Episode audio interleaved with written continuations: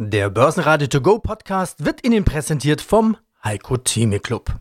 Werden Sie Mitglied im Heiko Theme Club. heiko-theme.de Börsenradio Network AG Marktbericht Im Studio Sebastian Leben und Peter Heinrich. Außerdem hören Sie diesmal Chefvolkswirt Volker Hellmeier von Netfonds zur Marktreaktion auf schlechte Quartalszahlen, Fondsmanager Bucky Irmak vom Digital Leaders Fund zu den Netflix-Zahlen, Marktexperte Timo Volkholz von PGIM zur Frage, wie sich Asset Manager in einem solchen Marktumfeld aufstellen können, Telekom Austria CEO Thomas Arnoldner zu den Q3-Zahlen und Apo Asset Portfolio Manager Dr. Oliver Blaskowitz zu Megatrends und der Frage, ob die sich auch ändern können. Sie hören Ausschnitte aus Börsenradio-Interviews. Die vollständige Version der Interviews finden Sie auf börsenradio.de oder in der Börsenradio-App. Nach all der Erholung der letzten Tage schien am Mittwoch mal wieder ein Minustag fällig zu sein. Gewinne werden mitgenommen. Allerdings fiel das nicht allzu deutlich aus. Immer wieder schaffte es der DAX in den grünen Bereich und zum Schluss blieb nur ein kleines Minus von minus 0,2% und 12.741 Punkte. Der ATX in Wien gab minus 0,5% ab auf 2.783 Punkte, der ATX Total Return auf 5.873 Punkte. Am Nachmittag hat Putin den Krieg in der Ukraine wieder etwas weiter eskaliert, indem er in den vier annektierten Regionen das Kriegsrecht ausgerufen hat. Der Markt reagierte darauf nicht. Auch auf die Entlassung der britischen Innenministerin wurde nicht mehr reagiert. Zu Xetra-Schluss halten sich die US-Indizes allesamt im Minus. Im DAX waren die stärksten Gewinner Fresenius mit plus 4,5% und Fresenius Medical Care mit plus 2%. Es gab jeweils Kaufempfehlungen.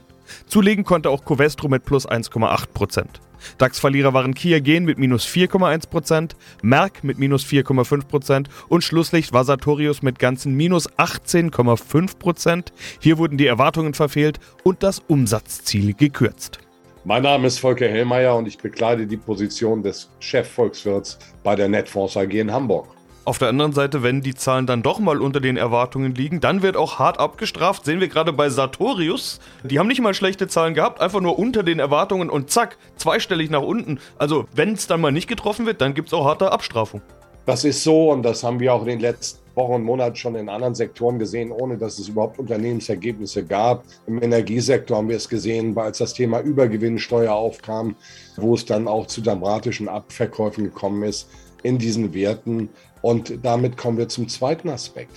Wenn wir uns jetzt mal ansehen, wir haben eine Bewegung in diesem Jahr von über 16.000 im DAX auf unter 12.000 gesehen.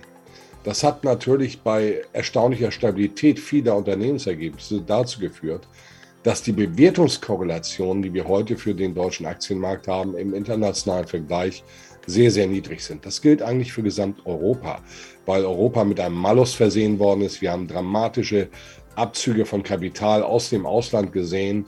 Da, da, unterscheiden wir uns von allen Weltregionen. Das ist auch verständlich, weil es ein geografisches Problem, Ukraine-Krise hier in Europa und wir haben das Problem Versorgungssicherheit, Preislichkeit stärker als andere Regionen. Aber das führt eben jetzt dazu, dass einzelne Werte, nehmen wir eine BASF, größtes Chemieunternehmen der Welt, das ja nicht allein in Europa produziert, sondern global produziert, insbesondere auch im asiatischen Raum, dass solche Unternehmen plötzlich mit Dividendenrenditen von knapp 8% daherkommen, mit einer Kursbuchbewertung, die historisch niedrig ist nahezu, und Kursgewinnverhältnissen zwischen 7 und 8. Weil ich meine, ich erinnere daran, der Durchschnitt äh, historisch gesehen liegt im DAX bei 14,5 bis 15. Mit anderen Worten, es ist schon sehr viel eingepreist. Und jetzt kommen wir zum dritten Aspekt. Wir haben jetzt in dieser Phase, als wir die Tiefskurse markierten, die mit die historisch höchste Short-Positionierung, also die stärkste Absicherung auf weitere äh, Kursverluste gesehen. Und dann haben plötzlich negative Meldungen in der Breite und in der Gänze nicht mehr die Traktion, einfach weil der Markt ja schon auf feine Kurse positioniert ist. Und damit nehmen Risiken dann oder die Chancen, je nachdem, wie man positioniert ist, zu, dass es auch mal zu stärkeren technischen Korrekturen kommt. Und ich denke, dass wir derzeit genau in einer solchen Phase sind. Baki Amak, Fondsmanager, The Digital Leaders Fund. Gehen wir weiter in die Berichtssaison. Zahlen kamen auch jetzt von Netflix. Es müssen ziemlich gute Nachrichten gewesen sein. Aktie fast 14% plus. Netflix hat im dritten Quartal dank erfolgreicher Serien wesentlich besser abgeschnitten als erwartet. Jetzt ist die Frage, waren sie denn wirklich besser oder ist es immer nur im Kurs dieses abgeschnitten als erwartet von irgendwelchen Analysten. Wie ist denn deine Analyse über Netflix? Ja, also ich fand die Netflix-Zahlen auch überraschend gut, muss ich sagen. Wenn das Unternehmen wächst ordentlich, Revenue über 6%, ohne Dollar-Effekt wäre Revenue sogar nochmal deutlich besser gestiegen. Aber auch der Gewinn ist ja deutlich gestiegen. Netflix hat jetzt eine operative Marge von 20 Prozent. Also Gap, nicht irgendwie adjusted oder, oder so, sondern sie haben tatsächlich eine operative Marge von 20 Prozent. Das kann sich, also knapp 20 Prozent, das kann sich schon sehen lassen. Earning per Share ist jetzt ja bei irgendwo 10. Damit kommt Netflix auf ein KGV von ja, 24, 23, 24. Also das ist schon, das ist schon ganz gut. Das sind alles Zahlen, die nicht danach klingen, als hätte man jetzt hier ein, ein völlig überbewertetes Wachstumsunternehmen. Was allerdings wirklich überrascht hat, waren der Zuwachs der Nettokunden mit 2,4 Millionen. Ich meine, die, die meisten Analysten hatten hier deutlich schwächere Zahlen erwartet. Netflix hat hier in den letzten Quartalen hier richtig enttäuscht. Analysten gingen von, von einer Million Zuwachs aus. Tatsächlich waren sie eben deutlich mehr. Und zwar in allen Regionen. Jetzt in den USA hat man netto ein Kundenwachstum gehabt. Zwar leicht, aber nicht so trotzdem ging man ja eigentlich eher von einer Schrumpfung aus. Gleichzeitig hat Netflix angekündigt, dass sie im vierten Quartal wahrscheinlich sogar die Net Editions erhöhen werden um 4,5 Millionen, also dass etwa 4,5 Millionen Kunden netto dazukommen. Ich muss sagen, das, das überrascht mich wirklich sehr. Ich schaue ja sehr, sehr stark auf die Nutzung der bei Netflix, also über unsere digitale Spur. Die Nutzung hat eigentlich in den letzten Quartalen, jetzt auch im letzten Quartal, eigentlich deutlich abgenommen. Äh, liegt auch daran, dass wir, ja, dass die Konkurrenz immer größer wird. Es gibt immer mehr Alternativen. Aber es ist offensichtlich so, dass die, Nut dass die geringere Nutzung dazu aktuell führt, dass die dass Kunden kündigen. Das haben wir auch bei Churn gesehen. Wir schauen uns auch den Churn-Verlauf an bei Netflix. Den haben sie komplett im Griff eigentlich aktuell. Also summa summarum muss man einfach sagen, die Zahlen waren gut. Die Frage, die sich mir stellt, ist, werden die Nutzerzahlen, die geringeren Nutzungszahlen dazu führen, dass irgendwann Netflix wirklich auch Kunden verliert? Ja, das ist, die Marschrichtung ist hier jetzt eine andere. Und die zweite Frage, die natürlich jetzt jeder gerne beantwortet haben möchte oder die jeder jetzt schaut, ist, wie gut ist Netflix eigentlich in der Execution von einer werbefinanzierten Lösung und wie wird sich diese werbefinanzierte Lösung eigentlich auf die durchschnittlichen Umsätze auswirken pro Kunde. Das wird spannend bleiben. Hi zusammen, Timo Volkholz mein Name. Ich arbeite für PGM Investments und bin da zuständig mit meinem Team für den Wholesale-Vertrieb in der Region Dach, also Deutschland, Österreich, Schweiz. Zusammen mit dem einem Kollegen bin ich in Frankfurt und zwei Mitglieder des Teams sind in Zürich. Und wir wollen über Asset Management sprechen. Herr Volkholz, die Probleme, die sind bekannt. Ich glaube, ich brauche sie gar nicht alle aufzuzählen. Hohe Inflation, möglicherweise anstehende Rezession, beziehungsweise inzwischen relativ sicher anstehende Rezession, da sind sich die meisten einig. In Europa haben wir eine Energiekrise, äh, voraussichtlich schrumpfende Margen und seit Monaten fallende Aktien- und auch Anleihemärkte. Wie positioniert man sich als Asset Manager in einem solchen Umfeld? Ja, für viele äh, Marktteilnehmer ist natürlich ein herausforderndes Jahr. Die Frage, die eigentlich alle rumtreibt, ist, wann ist die Base zu Ende und wann geht es wieder nach oben? Und ich glaube, das, was es für viele in diesem Jahr einfach schwierig gemacht hat, ist, dass ja nicht nur die schwankungsanfälligen Investments wie eben Aktien gefallen sind, sondern dass wir tatsächlich auch historisch fast einmalig auch Renten im Gleichlauf hatten, die genauso dann zweistellig gefallen sind. Und das war sozusagen eher das, das Krux und das war auch eher das, was für viele es in diesem Jahr wirklich herausfordernd gemacht hat, dass es äh, tatsächlich fast nirgendwo einen Platz gegeben hat, wo man mit seinen Investments sicher gewesen ist. Also die große Frage ist, es ist ein schwieriges Jahr und die Probleme können anhalten und was sind jetzt eigentlich die Themen, die man dagegen unternehmen kann? Die Antwort darauf ist vielleicht einmal A, ich kann mich jenseits der traditionellen Assetklassen umschauen und das sind ja in dem Volksmund genannten Liquid Alternatives, also Strategien, die nicht nur von steigenden Märkten abhängig sind, sondern die auch die Möglichkeit haben, eben auch Short-Positionen anzugehen, also auf fallende Märkte zu setzen und äh, die geben mir einfach auch eine Möglichkeit, mich breiter aufzustellen. Andererseits muss man natürlich auch sagen, dass wir jetzt auch eine Situation haben für alle die, die nicht äh, unbedingt voll investiert waren, dass wir natürlich jetzt auch neue Chancen haben. Ja, und das wird ja oft vergessen, wenn man sich jetzt auf die Kurse konzentriert, dass es äh, nicht nur Wege tut, sondern dass auch neue Chancen wieder hinzukommen. Und das hängt natürlich davon ab, wie viel Risikoappetit ich habe und wie viel Zeithorizont ich mitbringe. Aber sowohl im Aktien- wie auch im Rentenbereich gibt es neue Möglichkeiten. Ja, aber nur, wenn man Cash hat. So wie Sie es gesagt haben, geht natürlich auch darum, wie voll man investiert ist. Ich höre in letzter Zeit immer häufiger von Cash-Positionen, von Vermögensverwaltern, von Fondsmanagern, von Asset-Managern.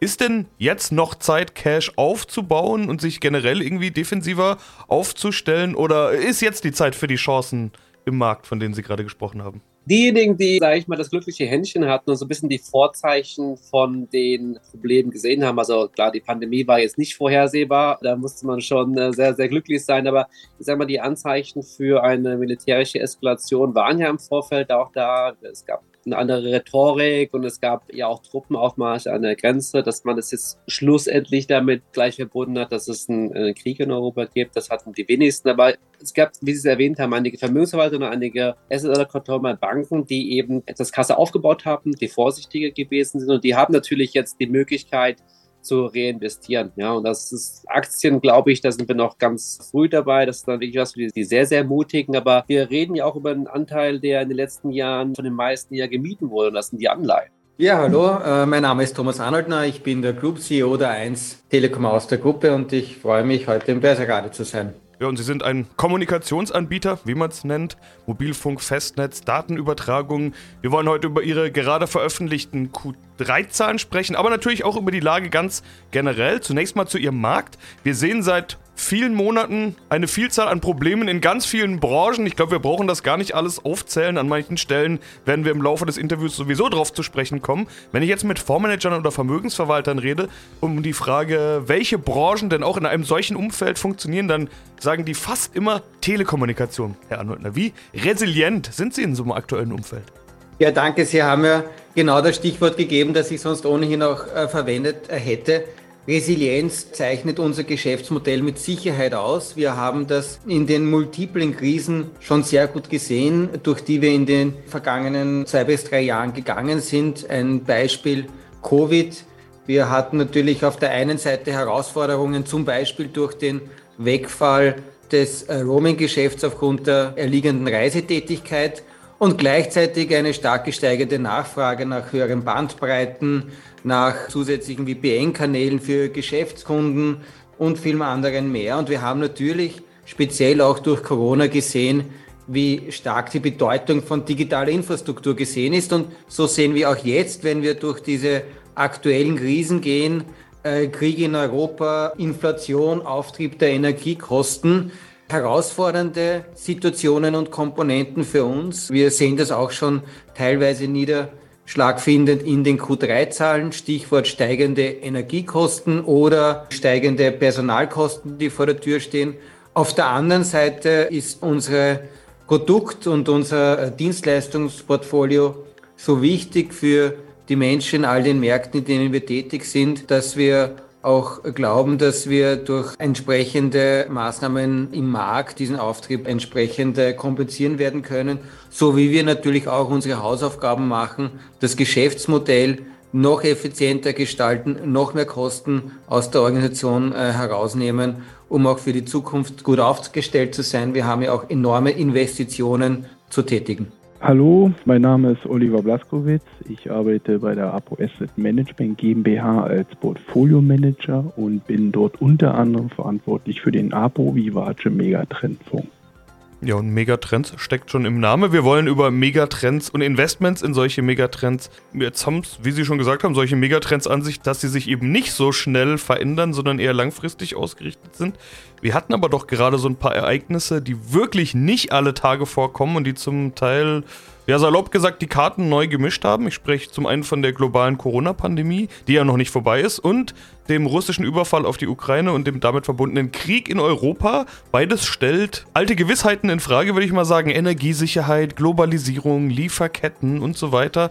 Haben solche einschneidenden Ereignisse eigentlich Einfluss auf Megatrends? Gibt es dann sowas wie einen Trendwechsel oder sind diese Trends mehr Mega als Trend? Die Trends sind grundsätzlich mega aus meiner Sicht. Und diese Ereignisse wie die Corona-Krise oder auch jetzt diese Russland-Ukraine, dieser Konflikt zwischen Russland und der Ukraine, haben die Megatrends, die wir im Kopf haben oder abbilden in unseren Produkten, eher akzentuiert und verstärkt, als dass diese geschwächt wurden oder vielleicht sogar, sag mal, zum Stoppen oder Erliegen gekommen sind. Insbesondere hat die Corona-Krise halt im technologischen Bereich auch im Internet-E-Commerce-Bereich doch unter dem Stichwort auch Stay-Home-Aktien zum Beispiel, ist ja vielleicht auch einigen Leuten ein Begriff, hat es doch eine starke Beschleunigung dieser Trends und dieser Entwicklung auch in der Gesellschaft gegeben. Die haben sich jetzt auch wieder, sag ich mal, ein bisschen normalisiert, weil wir ja auch nicht mehr so viel zu Hause sind und auch die Restriktionen, die Lockdown-Maßnahmen auch reduziert haben. Aber nichtsdestotrotz hat das eher zu einer Beschleunigung solcher Entwicklungen geführt, als dass es zum Erliegen gekommen ist oder dass diese Entwicklungen zum Erliegen gekommen wären. Die Russland-Ukraine-Auseinandersetzung hat zum Beispiel unerwarteterweise, äh, unerwartet im Sinne von, dass wir hätten das jetzt nicht erwartet, dass diese Krise erstmal ausgelöst wird und zweitens, dass das dann diese Effekte haben wird, dass zum Beispiel auch Nahrungsmittelknappheit in den Fokus gerät. Die Ukraine ist ja ein sehr großer Weizenexporteur zum Beispiel. Das, sag ich mal, löst jetzt zum Beispiel im Agrarsektor auch so diese Entwicklung aus, dass man halt versucht, mit Präzisionslandwirtschaft und dem Einsatz von Technologien, sag ich mal, den Output in der Agrarwirtschaft zu erhöhen. Das heißt, diese Entwicklung führt dazu, dass jetzt vermehrt Investitionen in der Agrarwirtschaft getätigt werden, um einfach mit dem gleichen Input mehr Output zu erzeugen. Ein weiteres Beispiel oder ein weiterer Aspekt, der durch die Russland-Ukraine jetzt, sag ich mal, ausgelöst wurde oder verstärkt wurde im, im Zusammenhang mit Megatrends, ist dieser ja vielleicht nicht ganz so schöne Aspekt der Deglobalisierung, dass jetzt halt viele Länder und auch Unternehmen sich überlegen, dass sie Produktionsketten wieder zurückholen, um halt die Lieferketten stabiler zu gestalten. Und das führt halt auch zu vermehrter Investitionen in Produktionsanlagen in Europa oder auch in den USA. Börsenradio Network AG Marktbericht Der Börsenradio To Go Podcast wurde Ihnen präsentiert vom Heiko Theme Club. Werden Sie Mitglied im Heiko Theme Club. heiko-theme.de